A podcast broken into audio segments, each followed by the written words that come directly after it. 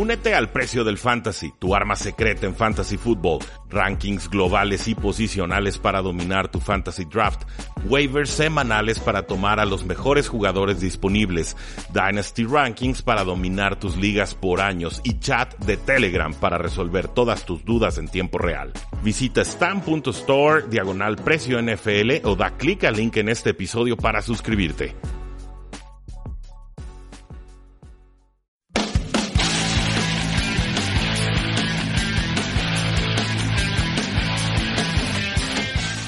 Saludos a todos y bienvenidos a un programa más de Tres y Fuera y hablemos de fútbol, donde la NFL no termina y nosotros tampoco. Mi nombre es Rudy Jacinto, me encuentran en Twitter como arroba NFL y se acerca la semana 16, ya sin Thursday Night Footballs, pero sí con juegos en sábado y sobre todo muchos juegos en domingo. ¿Cómo estás, Chuy? ¿Qué tal, Rudy? Un abrazo, listos para la semana 16. A mí me encuentran en Twitter como arroba Chuy Sánchez-bajo. Y si una semana con tres partidos el sábado, eh, tenemos el grueso de los juegos el domingo y tenemos también el último Monday Night de la temporada en esta jornada 16. Vaya que sí, mucho que definir todavía en postemporada, mucho que definir también en las ligas de fantasy fútbol. Hay bastantes jugadores lastimados, sobre todo en la posición de corredores. De ni modo, así es esto, es un cruel juego, pero hay que cerrar fuerte. Si empezamos fuerte con los waivers, hay que cerrar también fuerte eh, con esos y buscar las mejores alternativas para que no decaiga el ánimo y ganen sus ligas de fantasy fútbol. Y le iré haciendo pues que estas conversaciones o charlas con Chuy también les ayuden en ese sentido. ¿Con qué juego gustas iniciar, Chuy? Arrancamos por orden con los partidos del sábado. Primero el partido entre Houston y Tampa Bay, que creo que podría convertirse rápidamente en un eh, tiroteo. De un lado de Sean Watson y su habilidad para estirar el campo con el receptor que le pongas enfrente de Andre Hopkins, Will Fuller, Kenny Stills. Y por el otro lado James Winston, que desafortunadamente no podría presentarse justamente a ese tiroteo con la artillería pesada, pues Mike Evans y Chris Godwin dos receptores de Pro Bowl en el mismo equipo no estarán presentes para enfrentarse a Houston, lo que me lleva a elegir a los Texans en este caso. Fuller está sano, los bucaneros son locales, hay señales cruzadas. Yo también voy a confiar en Deshaun Watson y, compañía, por el simple hecho de que tienen más artillería, como, lo comentas, Chuy. Pero eh, si falla el pick, seguramente será por la mala línea ofensiva de Texans y porque sí saben presionar a los mariscales de campo, los Tampa Bay Buccaneers. Veremos en qué queda esto.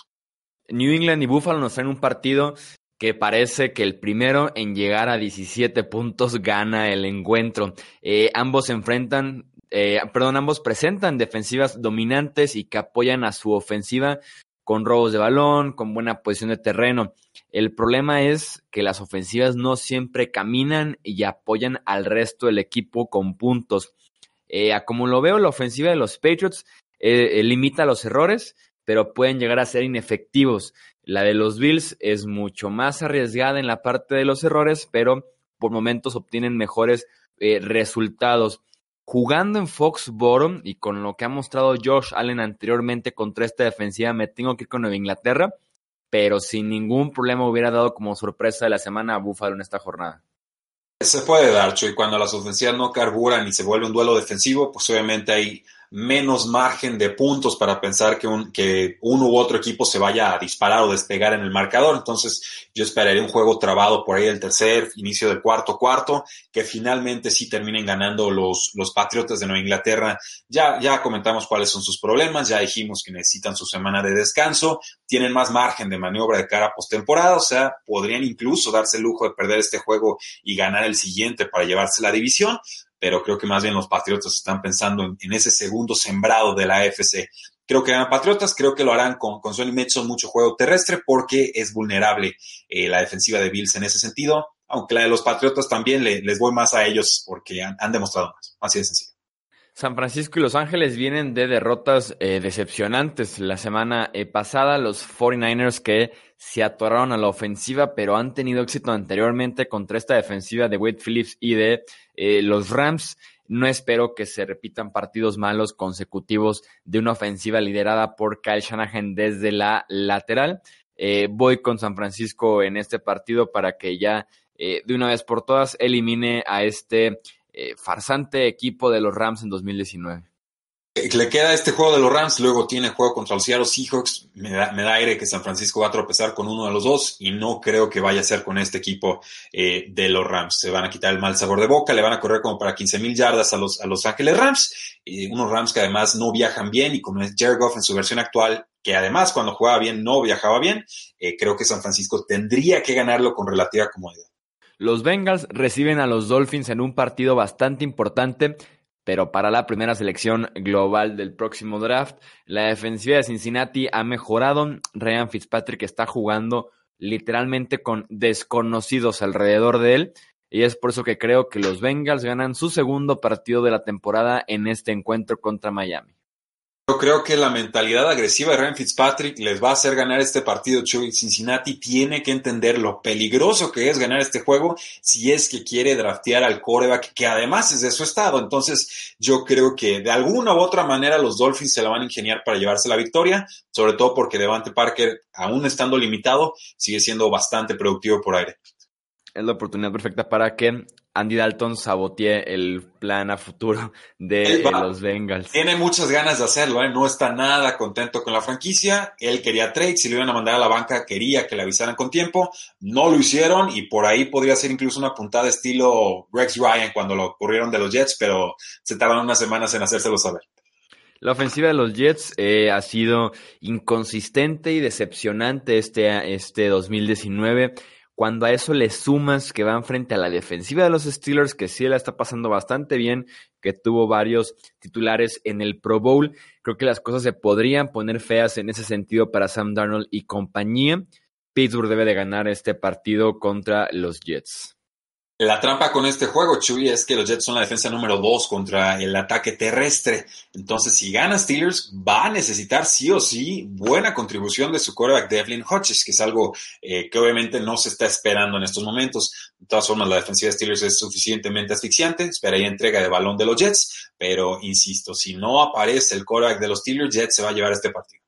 Unos muy lastimados Colts reciben a los Panthers que hace rato que no están eh, jugando bien. El equipo no está bien entrenado desde la salida de Ron Rivera. En ese eh, sentido, la gerencia se adelanta, creo eh, yo, con sus decisiones. Es la incorrecta, en mi opinión. Entonces, desde que salió Ron Rivera, el equipo de los Panthers es malo. Caso contrario, creo yo, a lo, a lo que está haciendo Frank Reich desde que llegó prácticamente a Indianapolis, da la sensación de que estén jugando bien, a veces con los altibajos, pero siempre se ve como un equipo preparado, un equipo entrenado y es por eso que con todas las lesiones voy con los Colts sobre los Panthers. Ya se rindieron, ya no quieren competir. Eh, yo, yo discrepo en que fue una decisión equivocada o el timing equivocado. Si ya sabes que no vas a competir por nada y ya sabes que ese entrenador no te va a servir, pues una forma de hacer una especie de tanking disimulado es pues quitas al head coach y que se descomponga todo. Total, nos va a dar un mejor pick el próximo año. Obviamente no es la mentalidad que quisiéramos ver en todas las franquicias, pero estoy seguro que ha habido conversaciones internas al respecto. Eh, de ahí en más, pues los Colts tienen la oportunidad perfecta para recontrar algo de, sensaciones, mejor entrenados, con un poquito más de estabilidad en la franquicia, aunque ya no compiten por nada. Eh, Colts tendría que ganar y creo que lo hacen por más de un touchdown. Sí, con Ron Rivera es más bien por la decisión de despedir a Ron Rivera. Entiendo la parte de despedirlo anticipadamente, sobre todo porque tienes eh, cierto adelanto para buscar al nuevo head coach, a diferencia de franquicias que se van a esperar hasta el lunes negro para despedir a su actual head coach y empezar ahora sí con la búsqueda. El ah, detalle es que no puedes correr a un head coach de Super Bowl, un head coach que ganó el coach del año, que si bien te da una temporada de 10, 11 victorias y después te una temporada de, debajo de 500, es el mejor coach en la historia de la franquicia y la reacción de los jugadores te lo dice todo, tanto cuando despidieron a Rivera y también cómo han jugado, cómo han respondido después de la salida de Rivera si los jugadores estaban verdaderamente sentidos o dolidos o tristes, lo hubieran demostrado cuando Ron Rivera era head coach. Eso de llorarlo cuando ya se fue. El nivel a veces te superan, si a veces el talento es superior enfrente, si no tienes a tu, a tu core titular, eh, si la defensiva también se cayó a pedazos con dos tackles defensivos eh, lesionados todo el año, tampoco no puedes levantar mucho la mano. Y Carolina competía, los Saints, por ejemplo, y perdieron contra ellos eh, por un gol de campo fallado en la yarda 3. Lo, entiendo, Chuy, pero es, es lo de Ron Rivera no es de, no es de este año. La realidad es que lo de Ron Rivera eran dos años flojos y uno bueno, o uno y uno y todo intercalado. Yo siento, mi impresión es que le dan el año eh, que David Tepper le da el año a Ron Rivera como a regañadientes, como que nunca terminó de ser el head coach que él quería y cuando se volvió a descomponer todo, pues le dijo muchas gracias. Eh, sí vamos a diferir ahí en, ese punto en particular y no porque no me guste Ron Rivera como head coach, sino simplemente porque me parece más de corte tradicional y lo que David Tepper está buscando es alguien que sea 100% de, de, corte analítico, vanguardista, con otro estilo ofensivo y, defensivo. Eh, obviamente los jugadores no han respondido positivamente al tema, pero eh, siendo dueño pues no les va a preguntar. Sí, no, se van a apelar por Rivera en el offseason porque es un coach que llevó a los Panthers cuatro veces a los playoffs que es más que lo que tenían en la historia de eh, la franquicia. Una de las dos derrotas de los Ravens en el año fue justamente contra este equipo que enfrentan el domingo, que son los eh, Cleveland Browns, eh, con el que se vuelven a ver las caras. Una victoria de Baltimore, que es mi pronóstico, contra un equipo de Cleveland que está perdido, que creo que sí se podría tambalear en las últimas semanas el futuro de Freddy Kitchens, con todo y que decían que solo una catástrofe podía llevarlo a ser despedido. Eh, creo que será el caso. Creo que al final de cuentas Cleveland tiene el, hasta el riesgo de perder esta semana un poco feo y que para la semana 17 llegue ahora sí que eh, entrenando por su trabajo. Si Baltimore llegara a ganar este partido contra Cleveland, eh, ganan semana de descanso en playoffs y también aseguran ya de una vez la localía. Esta noticia de Freddie Kitchens se dio la semana pasada antes de que perdieran espantosamente contra los Cardinals. Entonces, en realidad ya lo tuvieron que haber corrido. Entonces, les recomendaría a su, a su gente de, medios, ¿no? Que quizás no le pongan tantos adjetivos a, las declaraciones porque cuando se cumplen y no cumplen lo que dijiste, pues pierdes mucha credibilidad. Yo también soy de la idea de que Freddie Kitchens no va a terminar eh, siendo el head coach del equipo en el 2020, por más que los jugadores digan que están unidos, que no, se quiere mover, que ahora sí creen en el equipo, etcétera, están disfuncionales. Es, una camada de, jugadores y de talento, pero no son un equipo, ni, ni se comportan como equipo, ni tienen la disciplina de un equipo, ni se ve que estén entrenados como equipo. Entonces, eh, es una lástima. A mí me gustaba la historia de Freddie Kitchens, así de, de nada a algo, ¿no? De, de alguien desconocido que era eh, un hijo de llantero y que termina siendo head coach en la NFL, pero la realidad es que yo no veo ni siquiera un atisbo de, competencia para pensar que Freddie Kitchens a futuro sea un head coach ideal para, para este equipo. Yo más bien pondría un Ron Rivera ahí y creo que les funcionaría bastante bien. Me voy por la tangente porque yo espero una, una paliza total de Baltimore esta semana. Los sorpresivos y mejorados Falcons reciben a los Jaguars que arruinaron la fiesta en Oakland la semana eh, pasada. Los siete frontales de Atlanta que han mejorado notablemente y tienen enfrente una muy pobre línea ofensiva de los Jaguars podrían complicar las cosas a, Gunnar Minshew, complicárselas también a Leonard Fournette. También una franquicia de los Jaguars que en este 2019 tienen que resetear en muchos aspectos. Ya lo hicieron en la gerencia, en la parte vicepresidente de operaciones al despedir a Tom Coughlin, sigue Doc Marrone como head coach y este partido, eh, si bien es complicado confiar en los Falcons en pleno 2019, deberían ganar este encuentro.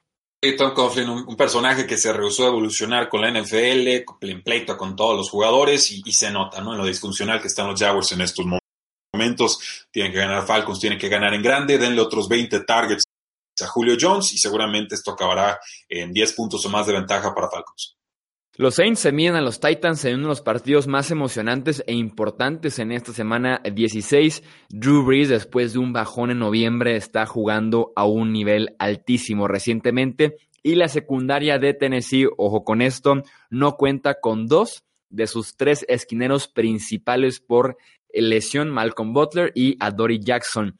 Eh, creo que siempre será interesante ver a los Saints fuera del domo contra un equipo fuerte. En diciembre es algo que me intriga, es una prueba que tienen que pasar eh, los New Orleans Saints. Eh, y creo que, así va, creo que así va a ser. Creo que podemos esperar otro buen partido de Drew Brees y la victoria de New Orleans. Voy a tomar a los Santos de Nueva Orleans para ganar en este partido, Chuy. Y sí, lo, dices bien, los Santos de visitantes son muy distintos a los Santos en el domo. Eh, esperar ver señales de vida de Alvin Camara no se ve completo, no se ve íntegro. Los recortes no están eh, siendo tan efectivos como en, como en temporadas anteriores pero esas, bajas en la secundaria de Titans son, son demasiadas y si esto se convierte en alguna especie de tiroteo, que no creo, pues vamos a apostar casi siempre por Drew Brees. Entonces denme a, los Santos, que son eh, favoritos por dos puntos y medio. Los Giants enfrentan a los Redskins, un partido de entre equipos con eh, tres victorias por cada lado. Eh, parece que Daniel Jones regresa a la titularidad en este encuentro. Me ha dado mejores sensaciones Washington en las últimas semanas. Wayne Haskins ha mejorado, el juego por tierra es fuerte con Adrian Peterson, el talento de Terry McLaurin. Eh, me inclino por los Redskins, aunque sí este partido algo complicado en el pronóstico. Sí, yo también dudé bastante con este juego, Chuy. Eh, creí que ibas a irte con los gigantes, pero vamos a irnos los dos con los Redskins. Dwayne Haskins dio señales de mejora bastante significativas la semana pasada. No es como que la defensiva de Giants sea una unidad a temer como para que este novato no pueda volver a producir. Y además eh, está bastante establecido el juego terrestre con Adrian Peterson. Entonces, sí, yo creo que en la mediocridad de ambas franquicias a los Redskins le alcanza para ganar por tres puntos. Los Chargers se enfrentan a unos eh, Raiders que no contarán con Josh Jacobs, que no contarán con Trent Brown para este eh, partido, además de que vienen de una decepción total por la manera en la que despidió en el Coliseo de Oakland, aunque los Chargers tienen también su respectiva decepción con sus siete entregas de balón a la ofensiva.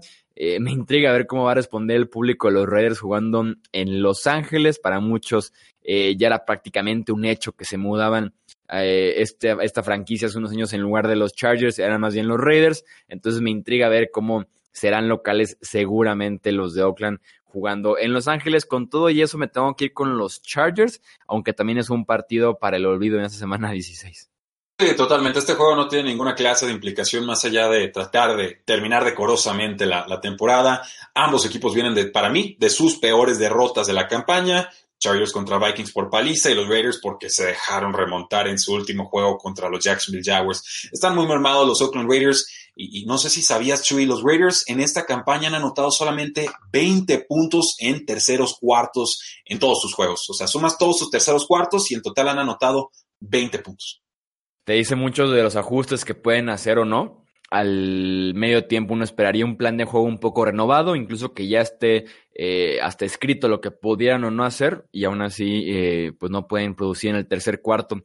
Los Broncos que se enfrentan a los Lions eh, Detroit, que recién confirmó a Matt Patricia como head coach del equipo para 2020, y creo que estrenarán este anuncio con derrota, pues pedirle a David Blau que vaya y que gane en Denver. En pleno diciembre me parece muy complicado, una tarea prácticamente imposible para Blau y los Detroit Lions. ¿Qué estamos vigilando en este juego? Pues el posible regreso de Kerryon Johnson de reserva de lesionados. Este poderosísimo corredor seguramente tendrá toques limitados, pero los Broncos, dentro de lo mal que le fue contra Kansas City, en los juegos anteriores se vio bastante bien. Entonces, esperemos algo de progreso de Drew Locke, Cortland Sutton, Noah Fant, jugadores que están explotando. Y también me gustaría ver algo de, de reinvención con el juego terrestre, porque Philip Lindsay estaba muy desaparecido. Eh, tendría que ganar Broncos muy fácil. Los Seahawks contra Cardinals es otro buen eh, partido, el presente del oeste de la NFC contra el posible futuro en esta eh, división. Creo que la secundaria y en general la defensiva de Arizona no tiene cómo detener a Russell Wilson y compañía en el ataque, tanto terrestre como aéreo. Pasa por un buen momento eh, el equipo de Seattle. Creo que saldrán con la victoria y van con todo en la semana 17 a amarrar el primer sembrado. Sí, lo peligroso con este equipo de los hijos es, que ya reapareció Tyler Lockett, que estuvo pues casi un mes de vacaciones estando en el campo, no producía absolutamente nada. No hay defensa de Arizona Cardinals, no, los veo capaces a domicilio de irle a pegar a Seahawks cuando tiene Seattle tanto en juego en la NFC. Entonces creo que ganan los Seahawks y que esos nueve puntos y medio que les están dando Las Vegas es, el número correcto. O sea, pensaría una diferencia de 10 puntos cuando acabe el partido. Los Cowboys contra los Eagles. Eh, un partido también complicado de pronosticar con la división en la línea. Eh, la realidad es que parece que ninguno de los dos quiere ese boleto a los playoffs. Eh, que este año injustamente se le está dando al campeón del este de la NFC. Creo que el potencial de los Cowboys es mayor, su techo es más alto, jugando los dos a un alto nivel, que creo que los Cowboys lo han hecho más seguido que los Eagles este año. Eh, me parece más alto también ese potencial. Contra equipos malos se crecen y la realidad es que estas Águilas de Filadelfia son eso, un equipo malo. Eh, creo que da las ganas este juego y por ende también ganaría la división.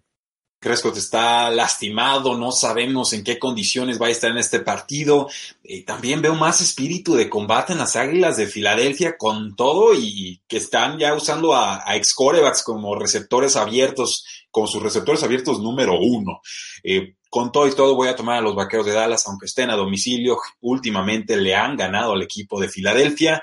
Tienen más talento y creo que por esquema no le alcanzaría las Águilas de Filadelfia para sacar este juego. Pero eh, con el frío que se espera va a estar duro el piso y sobre todo eh, cualquier caída, un jugador que te caiga encima y que se siente como concreto ese, pasto, eh, Dak Prescott podría salir lastimado de este partido.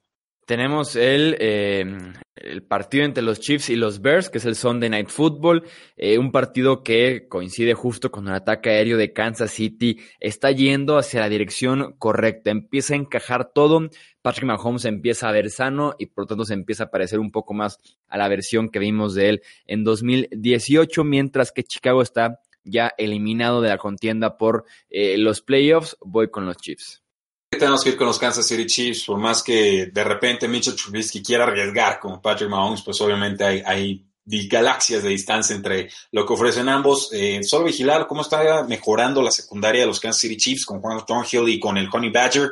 Eh, se están entendiendo mejor en este esquema de, de españolo. Yo creo que ganan los Chiefs y que esos seis puntos que le están dando en Las Vegas se quedan bastante, bastante cortos porque como dice Chuy, se están embalando, se están entonando y justo en el momento correcto. Y tenemos para cerrar la jornada Vikings contra Packers. Eh, duelo súper interesante y que además define o podría definir el futuro de la división norte de la NFC, darnos un campeón divisional o extender esta pelea hasta la semana 17. Eh, si tienen tiempo, siguiendo ya esta parte de los pronósticos, siempre elijo una sorpresa de la semana y justamente la voy a elegir en este último Monday Night Football de la temporada porque voy con los Vikings para ganar este duelo. Eh, la ofensiva de Aaron Rodgers ha sido decepcionante, eh, entre que sus receptores no están abiertos, no consiguen separación y Rodgers se queda demasiado tiempo con el balón en las manos y termina simplemente deshaciéndose eh, de él. Va frente a una muy buena y muy completa defensiva, mientras que Kirk Cousins podría inspirar más confianza, por increíble que suene en este partido, porque además está jugando de local, aunque claro, es horario estelar y es el mítico Monday Night, porque Kirk Cousins tiene marca como de 0 y 8 jugando en lunes por la noche. Creo que va a romper esa mala racha y creo que los Vikings van a vencer a los Packers. Voy con los Vikings. Será sorpresa quizás para el público en general por lo por la opinión tan positiva que hay alrededor de Aaron Rodgers, que creo que es bastante más positiva que negativa. La realidad es que Aaron Rodgers ya en estos momentos ni siquiera en fantasy fútbol es un mariscal de campo confiable. Se, estancó de alguna manera este ataque de, de Matt LeFleur. Por momentos parecía que el juego terrestre y el aire se podían combinar para funcionar ambos de forma óptima en un mismo partido y no está sucediendo eh, en esta ocasión. Los vikingos, su secundaria es bastante pobre, está en seria duda Dalvin Cook, hay que vigilar si entrena o no para decir si lo usamos en fancy fútbol, si no creo que no llega Alexander Mattison y tendría que ser el muy talentoso Mike Boone quien lo reemplace, pero los Vikings son favoritos en las apuestas por cinco puntos y medio y me parece una línea correcta. Localía, los Packers eh, quizás ya tengan controlada la división antes de que se resuelva este partido, en caso de que haya una derrota de los Rams. Entonces, eh, es posible que tengamos, aunque no lo, puedo, no lo puedo creer, porque normalmente estos juegos son muy fuertes, un juego bastante descafeinado entre los Packers y los Vikings. Sí, no, y estaba viendo las estadísticas en ESPN en el Pick'em y está prácticamente 50-50, está 55-45 a favor de Green Bay. Es más, creo que los Vikings están en bastante mejor momento que los Packers que eh, van sacando resultados así como, como ajustaditos, ¿no? Pelicanos ahí en, en, con pocos puntos contra equipos malos o ganándole por poquito también equipos buenos. Pero eh, yo sigo bastante más embalado a los Vikings y creo que a la hora del Monday Night Football ni siquiera va, va a importar porque ya habrán perdido los Rams.